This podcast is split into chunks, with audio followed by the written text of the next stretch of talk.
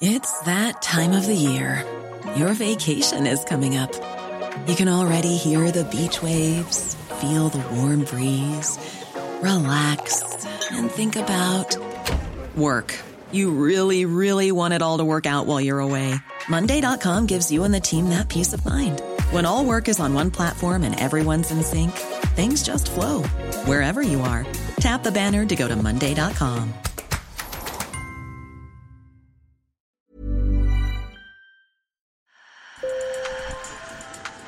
Bonjour. Hello. Hola. Marhaba bikoum. Sur le fil. Le podcast d'actu de l'AFP.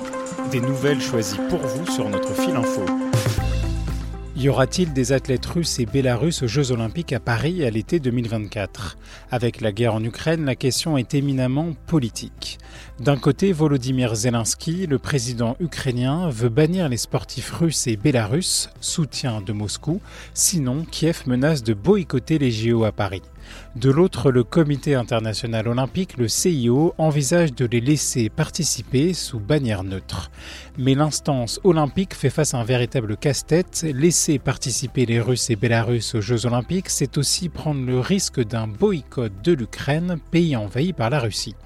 Alors dans Sur le fil, on fait le point avec deux chercheurs sur ces tensions aux confins du sport et de la géopolitique. Sur le fil. Déjà avant la guerre en Ukraine, les sportifs russes ne pouvaient plus concourir sous les couleurs de leur pays. Lucas Aubin est chercheur à l'IRIS et spécialiste de la Russie. Il faut se souvenir qu'avant la guerre, justement, les athlètes russes étaient autorisés de participation à condition justement de ne pas montrer les couleurs russes, l'hymne russe, etc. Pourquoi? En raison de l'affaire de dopage qui remonte à 2014 et les JO de Sochi notamment. Au lendemain de l'invasion de l'Ukraine, les athlètes russes et bélarusses sont exclus de la plupart des compétitions internationales sur demande du CIO. Jusqu'à présent, le CIO tout comme la FIFA, tout comme de nombreuses organisations sportives internationales, se revendiquaient neutres et apolitiques. En prenant une décision politique contre le régime de Vladimir Poutine, euh, il est dans une impasse en réalité ce monde sportif. Dans certaines disciplines comme le tennis, les athlètes russes et bélarusses peuvent jouer sous bannière neutre. Le CIO songe donc à appliquer cette règle pour les Jeux olympiques à Paris en 2024. Mais pour l'historien Patrick Clastre, spécialiste de la géopolitique du sport et professeur à l'université de Lausanne, cette bannière n'est pas synonyme de neutralité. On l'a vu lors du dernier Open d'Australie, où la victoire d'une Biélorusse a été fêtée par le, dirigeant Loukachenko, alors qu'elle concourait sous à titre personnel elle a été quand même utilisée par le régime. Le CIO envisage de réintégrer les athlètes russes et bélarusses si et seulement si ils n'ont pas soutenu activement la guerre en Ukraine. Mais dans la Russie de Vladimir Poutine, il est devenu quasiment impossible de faire entendre toute voix dissonante. Aujourd'hui, euh, les seuls athlètes qui peuvent critiquer l'invasion russe de l'Ukraine de façon véhémente, ce sont les athlètes russes qui habitent à l'étranger. Euh, on le sait, depuis euh, début mars 2022, il y a une loi en Russie qui punit ceux qui euh, se prononcent contre l'opération militaire spéciale. Euh, vous risquez des, des, des, millions de roubles d'amende et ou 15 ans, jusqu'à 15 ans d'emprisonnement. Aujourd'hui, si en tant qu'athlète russe, vous vous prononcez contre la parole politique euh, du Kremlin, alors vous êtes considéré par Vladimir Poutine, mais aussi par une partie de la population russe, comme un traître à la patrie, comme un mauvais patriote. En Russie, sport et politique sont intimement liés, et sur la scène internationale aussi, le sport peut influencer la géopolitique. Euh, souvent, le sport est en avance sur les politiques. On a vu par exemple la diplomatie du ping-pong entre euh, la Chine et les États-Unis euh, dans les années 70 qui avait révélé un renouveau des relations entre les deux nations avant même que ce renouveau ne soit officialisé d'un point de vue diplomatique.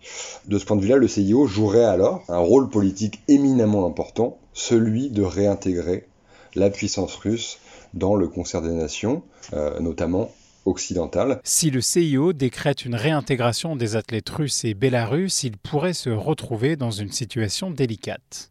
Le CIO sanctionne les athlètes euh, qui refusent d'entrer en compétition face à un athlète euh, d'un autre pays.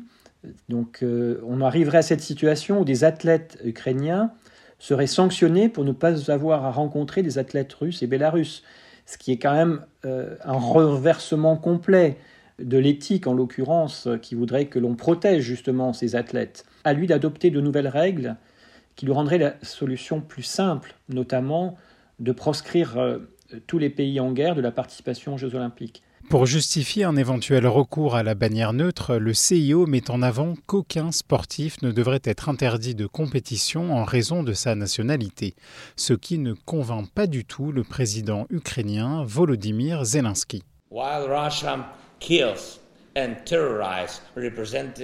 Alors que la Russie tue et terrorise, les représentants de l'État terroriste n'ont pas leur place dans les sports et les compétitions olympiques. Et cela ne peut pas être couvert par une prétendue neutralité ou un drapeau blanc. Sans exclusion de la Russie, l'Ukraine menace de boycotter les Jeux olympiques à Paris. De son côté, Moscou juge inacceptable l'appel à bannir ses sportifs. Dans l'histoire, une nation a déjà été exclue des Jeux olympiques pendant près de trois décennies, c'était l'Afrique du Sud et son régime d'apartheid. Le CIO euh, a pu exclure effectivement l'Afrique du Sud sous la pression des euh, dirigeants du sport africain, parce que de lui-même il ne l'aurait pas fait, parce qu'il était notoirement en collusion avec euh, les suprémacistes blancs qui étaient au pouvoir en Afrique du Sud. Sur la présence des Russes et Bélarusses au JO à Paris, le monde se divise. Certains pays de l'Est de l'Europe envisagent un boycott quand Washington soutient l'idée de la bannière neutre. Anne Hidalgo, la maire de la ville haute, est contre et le président français Emmanuel Macron devrait se prononcer cet été. Mais surtout, le CIO n'a pas encore pris de décision définitive. Je pense que si on devait aller jusqu'à un boycott de la part de l'Ukraine et par exemple des pays baltes, euh, de la Pologne aussi, le CIO serait en grande difficulté. Je pense que c'est inconcevable, mais même pour le CIO hein, de toute façon, que euh, ces Jeux olympiques 2024 se tiennent euh, sans la présence des athlètes ukrainiens. Ce serait vraiment une, une défaite du sport. Donc effectivement, le CIO devant un boycott qui se généraliserait serait en difficulté et il devra sacrifier la Russie et la Biélorussie euh, sur l'autel de la neutralité. Ça ne peut pas être autrement. Sur le fil revient demain. Je m'appelle Antoine Boyer. Merci pour votre fidélité et bonne journée.